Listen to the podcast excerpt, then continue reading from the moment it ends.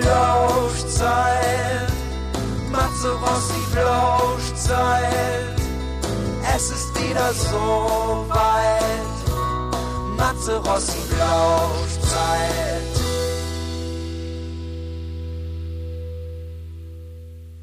So, heute in der Plauschzeit freue ich mich ganz besonders, meinen lieben Freund John Allen willkommen zu heißen.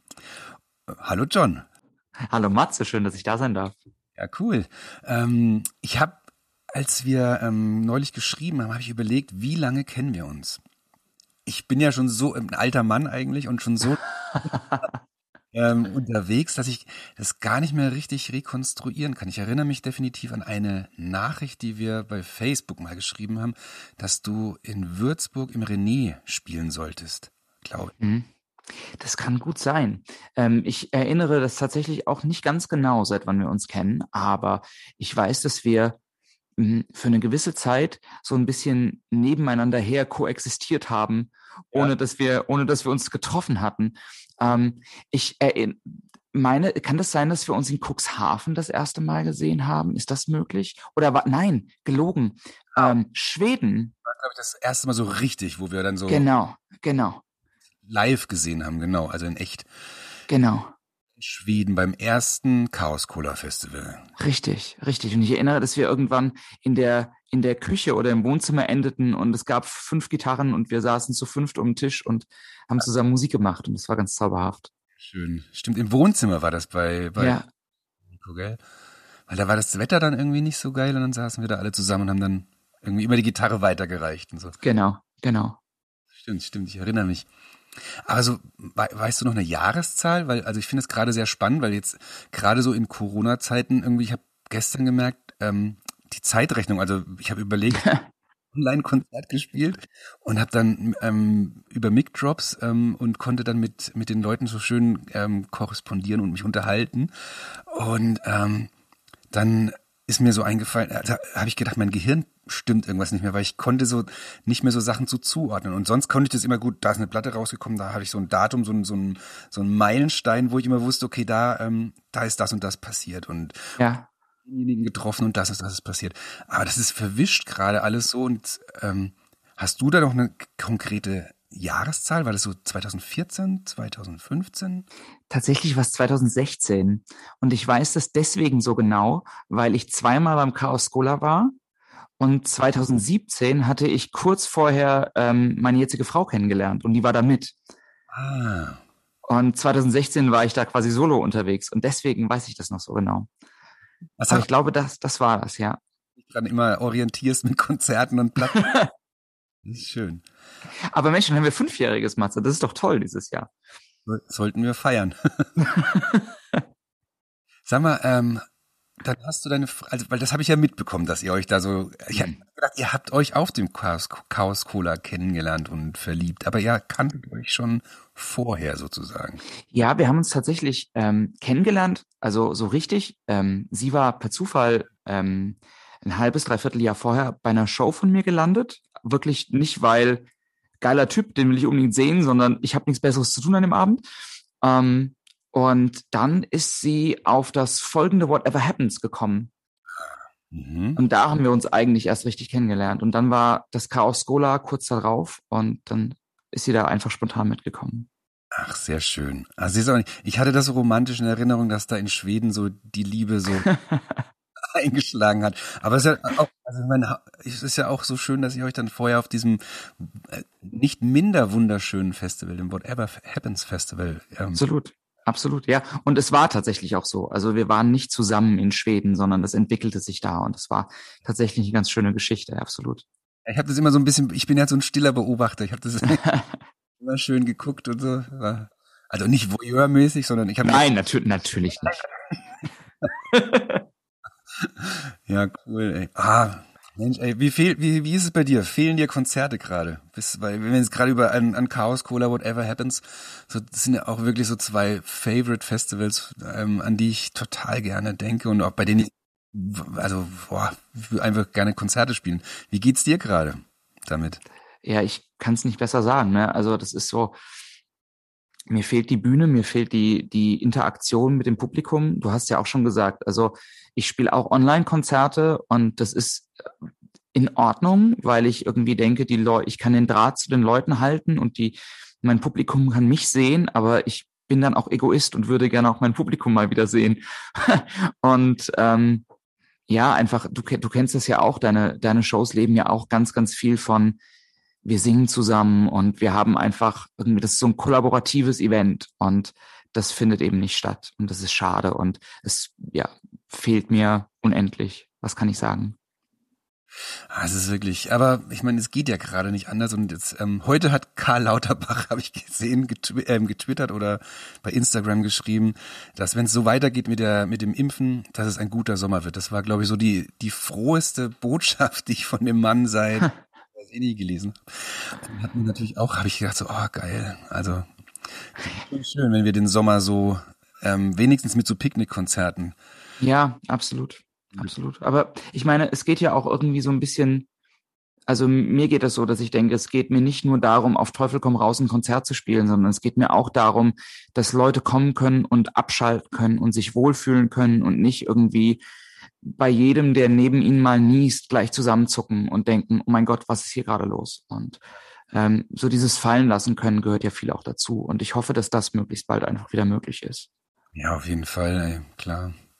Ich meine, hast du letztes Jahr so, ähm, so, so Picknick-Corona-konforme Konzerte gespielt oder hast du dann, weil du jetzt sagst so, oh, das ist eh so ein bisschen weird und ähm, oder hast du da komplett dich zurückgehalten und gar nichts gemacht? Ich habe eine Handvoll Konzerte gespielt. Also ähm, ich war auf Tour im März letztes Jahr, gerade als Corona ausbrach und ähm, so drei Viertel der Tour wurde dann abgesagt, während ich auf dieser Tour war. Ähm, und ich habe dann im Spätsommer, also um das Whatever Happens rum, das ja auch stattfand letztes Jahr, habe ich drei Konzerte gespielt, die wirklich alle ein absolut reizendes, ganz, ganz tolles Konzept hatten auch. Ähm, in Meppen unter anderem, aber wirklich viel, nee.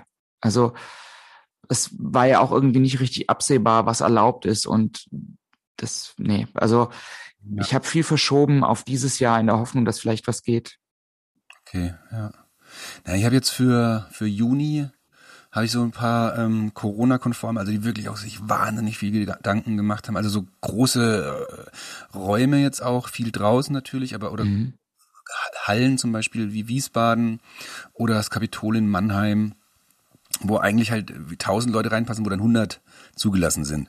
Ja. Das fühlt sich für mich schon, also einfach, also ich, ich habe einfach Bock zu spielen und ich merke auch so, dass die, die, die Leute, Leute Bock haben zu spielen. Und wenn das jetzt mit dem Impfen noch schneller vorangeht, ich denke irgendwie, da, dann kann man das auch irgendwie so verantworten. Also so, letztes Jahr hatte ich dann manchmal schon gedacht, so, oh, Hilfe, und jetzt fahre ich da irgendwo hin und ich weiß gar nicht, also wie ernst nehmt ihr das, aber die waren alle Veranstalter waren, und das ist, finde ich halt so krass, weil gerade aus dieser Musikszene, die oder Kulturszene, die jetzt wirklich sehr leidet und auch wenig Subventionen bekommt, wie krass die sich da ähm, an, an, an diese Regeln oder an Hygienevorschriften ähm, und halten, um das auch wirklich so durchführen zu können. Also mit wie viel, also da sieht man auch mit, mit wie viel Leidenschaft eigentlich so dieser Beruf da ähm, ausgeübt wird. Also nicht nur auf der Seite vom Musiker, sondern auch von allen, die hinten die Strippen ziehen. Also in, in Kassel zum Beispiel. Es war Wahnsinn, mit was für einem Konzept die an den Start gekommen sind. Ja finde das einfach großartig. Und deswegen denke ich auch so, dass es halt ganz wichtig ist, da auch so, also auf der einen Seite klar, so vorsichtig sein und wie du sagst, und ähm, an alle denken, jetzt nicht nur dran zu denken, ich kann spielen, juhu, ähm, sondern auch dran denken, ist es für alle gut, die da kommen. Genau. Und, ähm, aber ich finde es auch wichtig, einfach, ähm, dass, dass irgendwas passiert und dass auch irgendwie so, ähm, ja, auf allen Seiten so honoriert wird, ähm, was da geleistet wird, auch gerade auf dem Kultursektor. Ja. Absolut. Und gleichzeitig muss man natürlich fairerweise auch sagen, dass ähm, Veranstalter, gerade kleinere Veranstalter, ähm, na, das kommt halt eben, der Druck, der dazukommt, ist ja auch eben, dass die sich wirklich nicht erlauben können, dass was schief geht. Weil in dem Moment, wo einmal was schief geht wegen einem nicht ganz optimalen Konzept, sind die halt wirklich raus. Und der öffentliche Druck wird dann immens. Und äh, da, da steckt schon unfassbar viel Herzblut drin, da steckt unfassbar viel Leidenschaft drin. Und es war, glaube ich, nie nötiger als im Moment. Ja, ja. Ja, schön. Gut. Zweitens, bei dir bei Instagram gelesen, du warst ja gerade im Studio, gell? Das ist richtig. Darf man darüber sprechen oder ist das jetzt noch geheim alles? darf man wirklich, wirklich drüber sprechen. das ist schön. Platte heißt ja Love Letters oder Love Letter? Love Letters. Love, Let Love Letters, ja. Mit einem eingeklammerten Love. Okay. Ich wollte nämlich gerade fragen, ist es so ein Konzeptalbum, so wie bei Thermals oder so, was ich auch immer total stark finde, so die, also kennst du Thermals, die Band? Mhm. Die haben ja auch immer so Konzeptalben gemacht, so. Ähm, ist das Konzept von der Platte, geht's da um Briefe, Liebesbriefe oder ist es, weil es einfach schön klingt, Love Letter? ähm, ich glaube, die Wahrheit, wenn ich ganz ehrlich bin, ähm, liegt die Wahrheit ein bisschen dazwischen. Ich hätte gerne ein Konzeptalbum draus gemacht, aber ähm, das hat sich dann am Ende nicht ganz ergeben. Aber die ersten drei oder vier Songs, die ich für das Album geschrieben hatte, waren tatsächlich alle in irgendeiner Form eine Ich-Botschaft an jemand anderen. Also nicht zwingend immer auf einer romantischen Liebesebene, aber ähm, der Titelsong heißt tatsächlich Love Letter und beginnt mit der, mit der Zeile March 27, 2009, My dearest Eliza, it took me some time. Und dann ist das ein gesungener Brief. Ähm, aber es gibt ein quasi, es gibt den, den ähm, Bericht eines, eines sich im Sterben befindenden Soldaten aus dem amerikanischen Bürgerkrieg an seine Mutter und es gibt ein, ähm, es gibt ein, äh, ich darf das so offen sagen, ähm, es gibt eine eine Liebeserklärung an eine Ex-Freundin von mir. Meine Frau hat es toleriert. Ich muss, musste erst durch die durch die durch die Kontrolle durch, aber ähm, es war okay. Ähm, also es hat schon ganz, ganz viel mit dieser persönlichen Ich-Botschaft an eine ganz bestimmte, an einen ganz bestimmten Empfänger zu tun, ja. Sehr, sehr persönliches Album dann auch, ne? Also wenn, wenn, wie sich es jetzt gerade anhört, also mit dem letzten Thema vor allem, also. Ich, ich denke, dass wir beide irgendwie uns da ja sehr ähnlich sind, ne? Also wir tragen da, wenn wir Musik machen, das Herz relativ offen mit uns rum und machen eine öffentliche ich will nicht sagen Therapiesitzung draus, aber zumindest so ein halb öffentliches Tagebuch schreiben ist da irgendwie immer dabei, oder? Ja, also bei, bei mir definitiv auch, ja. Ja. Ja, okay. Ja, spannend. Und ähm, ich habe ja jetzt gerade auch meine, meine Platte so im Stand. Mhm. sozusagen, die kommt ja am 11.06. raus. Und ich habe mich bei der Platte ja total weit aus dem Fenster gelehnt, habe mit ähm, Full Band und Streichern, Bläser, Sätzen Krass gearbeitet, also ganz, ähm, nicht ganz anders als sonst, aber mich getraut, die Sachen, die ich sonst vielleicht immer nur höre oder mir vorstelle, mhm. Auch mal wirklich so in, in, die Tat umzusetzen. Zum einen finanziell, zum anderen, zum anderen auch, ähm, ja, einfach so, dass das Resultat am Schluss einfach dann so gut befinden, dass ich sage, okay, das muss so raus einfach. Mhm. Und ich habe auf den Fotos immer nur dich gesehen, wenn ich Aufnahmen gesehen habe. Ist das eine Soloplatte oder ist das wieder mit Band? Eine reine Soloplatte. Ähm, diesmal, ich genau, ich gehe witzigerweise dann genau den anderen Weg an der Stelle. Meine letzten beiden Alben waren, waren Bandalben und jetzt ähm, wollte ich einfach mal äh, quasi eine Platte machen, die am Ende so klingt wie das, was Leute bei den Konzerten bekommen. Aha. Dass da, also wir haben ein bisschen was overdubbed, wir haben mal irgendwie noch eine E-Gitarre drüber gelegt oder irgendwie Kombination aus Gitarre und Klavier oder so. Das geht natürlich live nicht gleichzeitig, aber ähm, es ist doch ziemlich reduziert alles und sehr bodenständig erdig vom Sound. Aber mit Band aufnehmen macht dann mehr Spaß. Da bin ich, ich ähm, finde es total schön zu sehen. Vielleicht magst du das ja mal erzählen, wie es dir da ging, aber ich finde es total schön zu sehen, im Studio zu sein und das, was du gerade beschreibst, als das, was ich sonst immer höre, dann wirklich zu erleben und so mitzukommen, wie so ein Song einfach wächst von dem, was du zusammengezimmert hast mit deiner Gitarre, hin zu einem opulenten ja, Gesamtwerk. Ja, schon. Äh, also auf jeden Fall feiere ich das auch so. Aber insgesamt war ich bis eigentlich bis letzt, bis zur letzten Platte, bis zu Ich fange Feuer nie Freund von Aufnahmen gewesen, weil ich immer, weil es immer anders angehört hat, als ich es eigentlich gedacht habe. Hm. Also die ersten Platten, die ich selber aufgenommen habe, natürlich anders geklungen, als ich mir gedacht habe, weil ich halt einfach das alles selber gemacht habe und nicht konnte. Ja, also es Schrottig einfach halt irgendwie so ein SM57 an die Gitarre gehalten, dann halt gleichzeitig live eingespielt und eh alles total schlechter Sound und ähm, aber mit dem mit dem Schritt zu Endhits Records war das für mich schon so da habe ich dann auch das, die Platte ja auch live eingespielt. Das war so für mich so eine Bedingung, weil ich habe immer so das Gefühl, die Leute, also auch weil die viele Leute immer sagen, so live ist das eigentlich am besten, was du machst. Aha. Live-Platte gemacht, die eigentlich keine Live-Platte war, sondern wir waren im Studio, haben gleichzeitig gesungen, alles eingespielt, fertig. So. Haben das auch nie groß kommuniziert eigentlich, weil ja Live-Platten ja eigentlich immer auch dann verrufen sind. Äh, aber genau, und deswegen, ähm, und da in diesem Schritt, also auch wahrscheinlich mit der Kombi von den Leuten, die mitgemacht haben, also der Uwe und der Martin, den hast du ja auch kennengelernt, Martin, glaube ich. Genau. Mhm. Ähm, das war für mich so eine richtige krasses Erlebnis, weil ich da einfach gemerkt habe, so, da gibt's Leute, die sind musikalisch so wahnsinnig versiert, aber finden es gut, was ich, Autodidakt und ähm, Metzger an der Gitarre da mache. Ja. und das hat mir irgendwie, ich habe dann zwar jetzt noch fünf Jahre gebraucht nach dem Album, nach dem Ich fange Feuer bis zu der neuen Platte, aber ähm, habe da wirklich ganz viel Mut und Kraft auch aus deren ähm, Bekräftigung einfach geschöpft und finde das tatsächlich ganz, ganz spannend, mit anderen Menschen Musik zu machen. Und hatte jetzt komischerweise, nachdem ich mich da auch geöffnet habe, ähm, für wahnsinnig tolle Erlebnisse. Ich habe letzte Woche mit ähm, Anton Mangold, das ist so ein Jazzmusiker, mhm. der spielt Harfe und wir haben uns getroffen für so eine Online-Session in, in Schweinfurt. Und ähm, der hat so drei Songs Harfe gespielt von mir. Und ich habe gedacht, ich fall aus allen Wolken. Wie geil ist das, wenn die Leute da so, ähm, also sich so auch also er hat halt gemeint, so, ey, alles, was du machst, ist so safe und ich kann mich einfach draufsetzen, das macht Spaß. Und ich mir gedacht, okay, dann machen wir. Das ist echt schön. Also das ist wirklich, wirklich gut. Und dann natürlich, wie du sagst, ähm, ich hab, ich bastel dann hier alles bei mir mit so MIDI-Sounds und so weiter, wie ich mir das vorstelle, schick das an Uwe und, und Martin und Sven dann, und die sagen so, ey, da könnten wir den Sound noch machen, das machen. Mhm. Hier vielleicht nochmal da irgendein B927 draufsetzen und dann so und so. Und dann, dann macht das total Bock einfach, genau. Also das ist schon echt großartig. Auch, ja, wie das dann, wenn's funkt und wenn's sowas magisch ist, ist es geil, auf jeden Fall. Ja. Ja, total. Für mich war die Umstellung irgendwie brachial, gerade jetzt solo ins Studio zu gehen, weil ich dann eben auch immer finde, dass ähm, was das Studio in erster Linie mit mir macht, ist, es zeigt mir meine eigenen Limitationen auf, so als Musiker. Also ähm, was ich zum Beispiel überhaupt nicht kann, ist Rhythmus halten.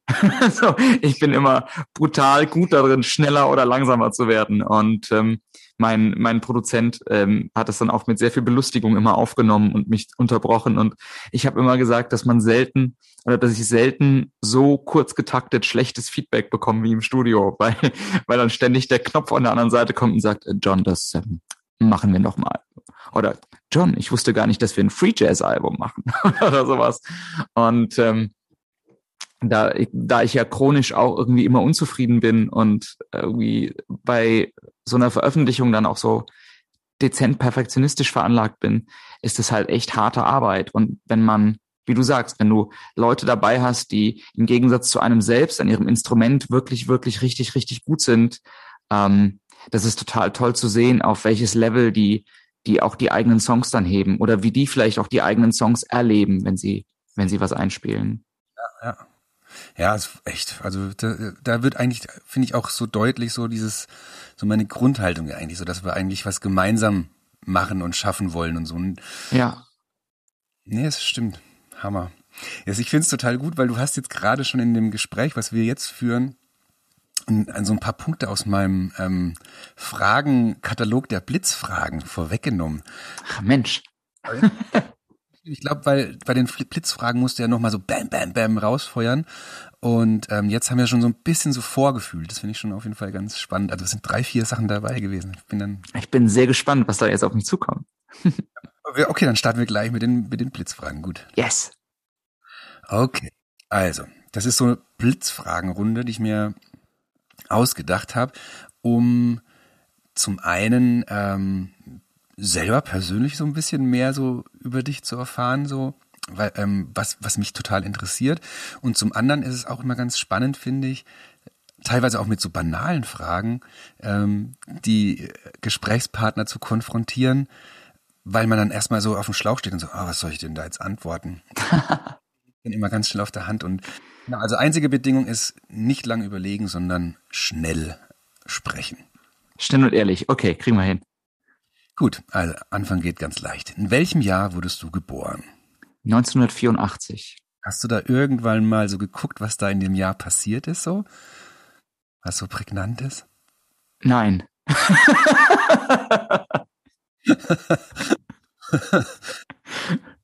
Weil ich weiß zum Beispiel 1977 haben Pistols sich gegründet, als ich geboren bin. Oder ähm, was war noch? Ich weiß nicht, irgendein gutes Album, aber ich habe den Namen vergessen. Aber sowas hast du nie geguckt?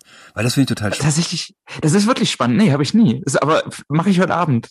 Tatsächlich. Mal die Popcharts durchgucken von 1984. Schreib mir mal, was da, was da war.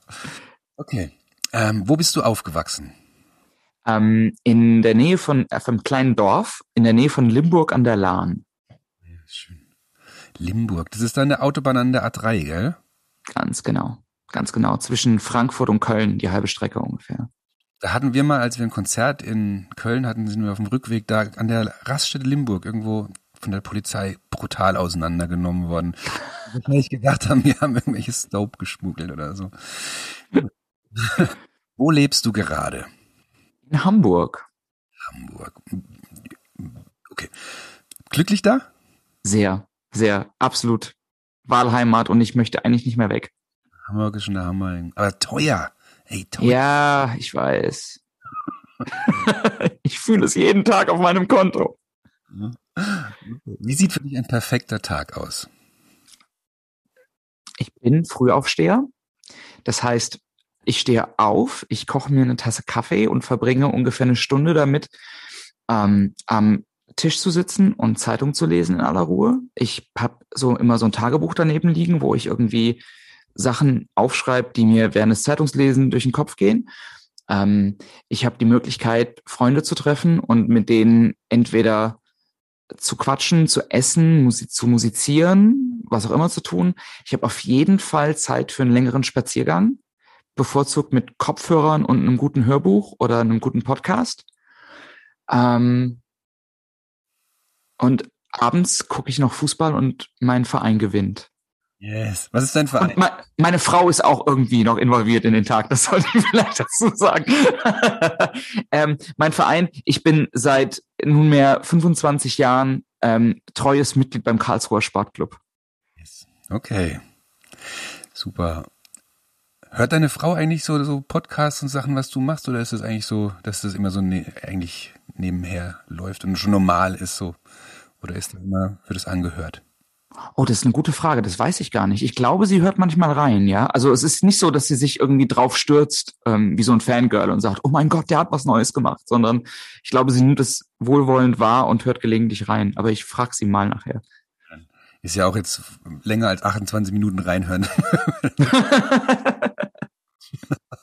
okay. Ähm, für welche drei Dinge in deinem Leben bist du besonders dankbar?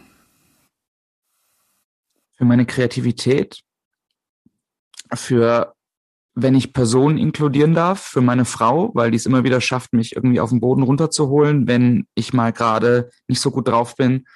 Ähm, und ich darf nicht zu lange überlegen, hast du gesagt.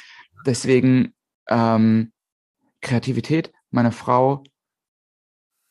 Ich glaube einfach dafür, dass ich keine elementaren Probleme mit mir rumtrage. Ich muss nicht hungern. Ich weiß, ich kann meine Rechnung bezahlen, ich bin in einem soliden Freundeskreis, so die, die Basics. Ich muss keine Not leiden. Ich glaube, das ist einfach elementar wichtig. Schön.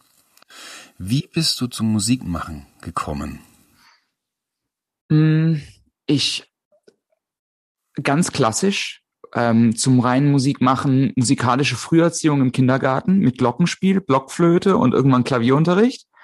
Aber zum dem, was ich heute mache, also zum Liederschreiben und zum Auftreten, wirklich ganz, ganz zufällig. Ähm, es gibt diesen schönen Satz ähm, von Bob Dylan, der mal gesagt hat, ich habe angefangen, Musik zu schreiben, weil ich niemanden mehr gefunden habe, der das sagen wollte, was ich zu sagen hatte. Ähm, und deswegen musste ich selbst sagen. Und das trifft, glaube ich, mein, mein Empfinden sehr, sehr gut an der Stelle. Gutes Zitat. Welche drei Dinge meinst du, haben wir beide gemeinsam? Da hast du vorhin ein was gesagt, glaube ich. Ich glaube, ähm, ich glaube, es ist die Liebe zur Musik. Ich glaube aber gleichzeitig, dass es auch das ist, was uns die Musik gibt. Also nicht nur, dass wir etwas aussenden damit gerne, sondern auch, dass wir dadurch was empfangen. Ähm, ich glaube, dass wir beide sehr bodenständige Menschen sind. Ähm, und ich glaube, dass wir ähm, beide so einem gemütlichen Abend unter Freunden mit vielleicht einem Fläschchen Alkohol und äh, gemütlichen Beisammensein nicht unbedingt abgeneigt sind. Ich glaube, wir reisen beide gerne, würde ich jetzt einfach mal so vermuten.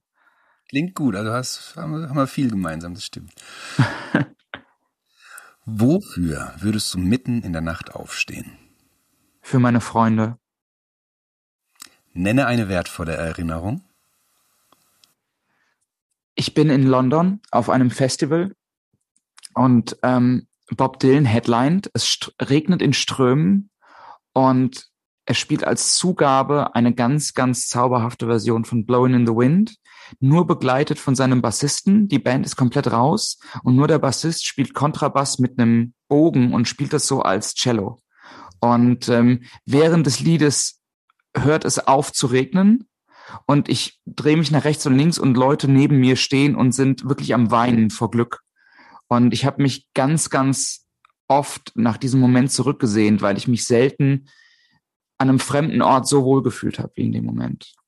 Und ich finde es toll, weil Musik sowas kann. Ja, gerade voll Gänsehaut, weil erstens mal Bob Dylan solo, das sowas noch spielen zu hören, das ist auf jeden Fall, weil der eigentlich ja sonst immer nur mit Band spielt. So der spielte auch an dem Abend mit Band, aber es war die Zugabe und also es gab wirklich nur dieses Cello und ihn. Also auch keine Gitarren mehr, nichts, sondern er hat nur gesungen und sein Bassist Cello gespielt und es war, es war wirklich magisch. Wow. Wahnsinn. 2012, glaube ich, 10, irgendwann war das. Stark. Ähm, welchen Rat würdest du einem kleinen Kind auf dem Lebensweg geben? Vertrau darauf, wer du bist. Sehr schön. Mm, okay, das jetzt. Oder wenn ich korrigieren darf, du bist gut genug. Okay, na, das ist auch, auch sehr cool. Ja. Welches Lied, Album oder Band hat dich am meisten berührt? Das hast du ja gerade schon das von Bob Dylan gesagt, aber das war jetzt das Lied, aber vielleicht ist da. Hm. Ähm, okay, ich darf nicht lange nachdenken. Ich könnte wahrscheinlich Tausende nennen. Ähm, wenn ich einen Künstler nennen müsste, wäre es wahrscheinlich Tom Petty. Okay. Weil ich mich jedes Mal, wenn ich seine Musik höre, in der Musik verlieren kann. Und äh, die Einfachheit von maximal irgendwie vier Akkorden mich irgendwie total fasziniert, weil ich immer ohnehin viel zu kompliziert denke.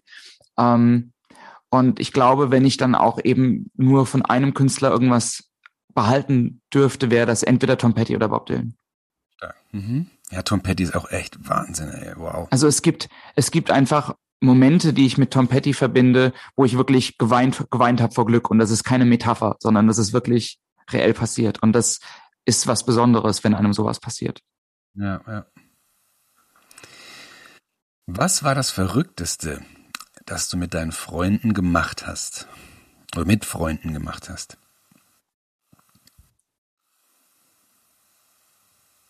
Das Verrückteste, oh, das ist eine ganz schwere Kategorie und ich muss jetzt wirklich kurz nachdenken, weil es Dinge gibt, die ich nicht erzählen sollte. Ähm und wohl wissen, dass die jemanden, der ein Interview macht, am meisten interessieren. Ähm ich glaube, das Verrückteste war, dass ich mal zu einer guten Freundin von mir gesagt habe, da habe ich noch in Mainz gewohnt, weißt du, worauf ich wirklich Lust hätte? Ich hätte Lust auf Paris. Und es war Samstagabend 22 Uhr und sie hat gesagt, ja komm, dann fahren wir. Und dann haben wir uns Samstagabend 22 Uhr ins Auto gesetzt und sind nach Paris gefahren, haben dort gefrühstückt am nächsten Morgen, einen kleinen Spaziergang an der Seine gemacht und sind zurückgefahren. Yes, das ist vollkommen sinnent, sinnentleert, einfach, einfach weil wir es konnten. Schön, echt richtig gut.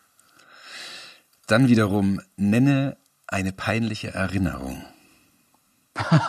oh Gott, wo soll ich denn da anfangen? Ähm, ich äh, habe so viele peinliche Erinnerungen. Ich bin so gut darin, Dinge immer dann, wenn ich sie nicht versauen sollte, zu versauen. Ähm, ich kann zum Glück ganz gut über mich selbst lachen, aber stellvertretend für alle, die, die ich nennen könnte, ähm, auf der Bühne einen kompletten Blackout zu haben und sich wirklich, wirklich nicht mehr an seine Texte erinnern zu können. Und ähm, eine, eine wirklich sehr reizende Dame aus dem Publikum sagt zu mir, ich habe gerade deine CD gekauft, im Booklet stehen sie drin und hält mir so mitleidig das Booklet mit meinen eigenen Texten hin. Das war mir schon wirklich unangenehm. Aber damit muss ich auch immer umgehen. Das ist, das ist so. Das gehört irgendwie auch dazu. Ja. Gut. Ähm, nenne deinen Lieblingsort und warum es dein Lieblingsort ist. Da muss ich zwei nennen. Ähm, ich war im letzten, vorletzten Sommer vier Wochen in den USA zum ersten Mal. Ähm, und wir haben eine Woche knapp verbracht ähm, in Maine, in einem Nationalpark. Und es gibt ähm, diese, diese eine Stelle dort, von der ich nicht mehr genau weiß, wie sie heißt, aber das ist so ein, fährt mit dem Auto so einen Berg hoch und kann dann auf dieser Bergspitze sitzen und schaut eigentlich in einen Mix aus Meer, also aus Atlantik, aus grau, grauem Fels und aus grünen Bäumen. Und ähm, es ist ganz, ganz selten, dass man es mal zu 100 Prozent still erlebt, aber da war einfach Stille.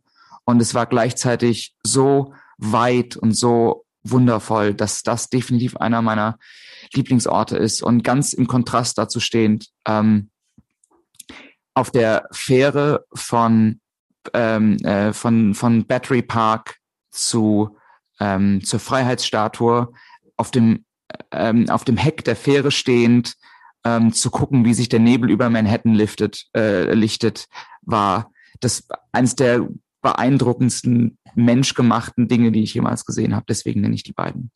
Hm, schön. Ähm, Okay, jetzt kommen so ein paar wirklich richtig krasse Blitzfragen. Folgst du eher Kopf oder deinen Gefühlen? Also Kopf oder Gefühle? Gefühl. Okay. Wo arbeitest du lieber? Auf der Bühne, also Konzerte spielen, oder im Studio? Auf der Bühne. Stadt oder Land? Vorstadt. oder Wein? Nochmal bitte? Oder Wein? Wein. Pizza oder Pasta? Pasta. Okay. ähm, also Nudeln oder Kartoffeln? Nudeln. Analog oder digital? Analog. Band oder Solo? Band. Okay. Hey, cool. Du hast die Blitzfragerunde bravourös verstanden. Also Wahnsinn, auch super schnell. Die anderen haben dann immer so gezögert und lang rumgemacht. Das war jetzt gut. Super. Naja, sagen wir so, ich glaube, äh, also jetzt bei den letzten Fragen nicht, aber bei ganz vielen, ähm, glaube ich, die laden natürlich auch ein, nachzudenken. Ne? Also über sich selbst mal zu reflektieren. Und das Spannende an so ähm, Episoden ist ja eigentlich auch, dass man sich über sowas wirklich nie selbst Gedanken macht für sich, sondern immer nur dann, wenn man wirklich darauf angesprochen wird. Also ich laufe nicht durch die Gegend und sag, boah, John, was war dir eigentlich peinlich? Sondern ähm, es ist dann immer ganz spannend, mit sowas konfrontiert zu werden. Schön, super.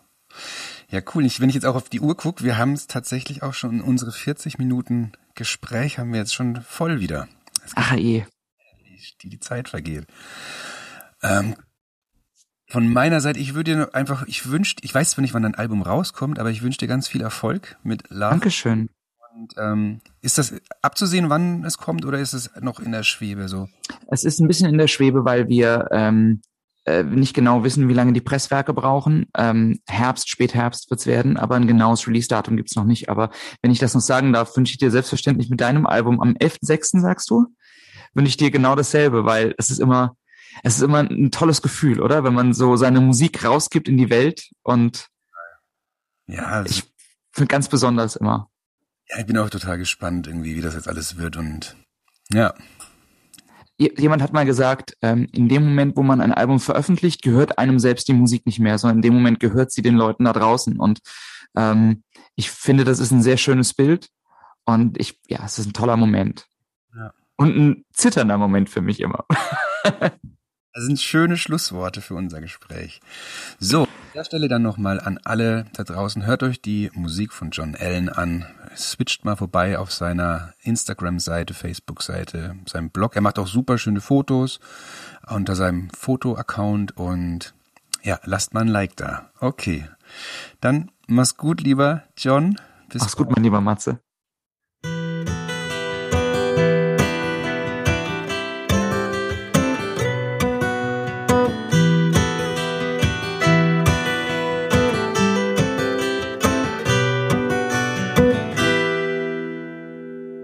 Das war die Plauschzeit Folge 9 mit John Allen. Wir hören uns das nächste Mal. Plauschzeit, das war die Matze Rossi Plauschzeit. Bald ist es wieder so weit. Die Matze Rossi Plauschzeit.